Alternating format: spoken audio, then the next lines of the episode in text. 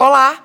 O sol aparece com força pela manhã no sul do Espírito Santo. O clima fica abafado. Em Cachoeiro de Itapemirim, a temperatura varia entre 19 e 29 graus. Mas uma frente fria que passa pelo oceano, vinda do Rio de Janeiro, se aproxima da região, provocando a formação de nuvens. Ao longo da tarde e noite, a previsão é de pancadas rápidas de chuva. Os ventos também sopram com mais força principalmente entre amanhã e o início da tarde.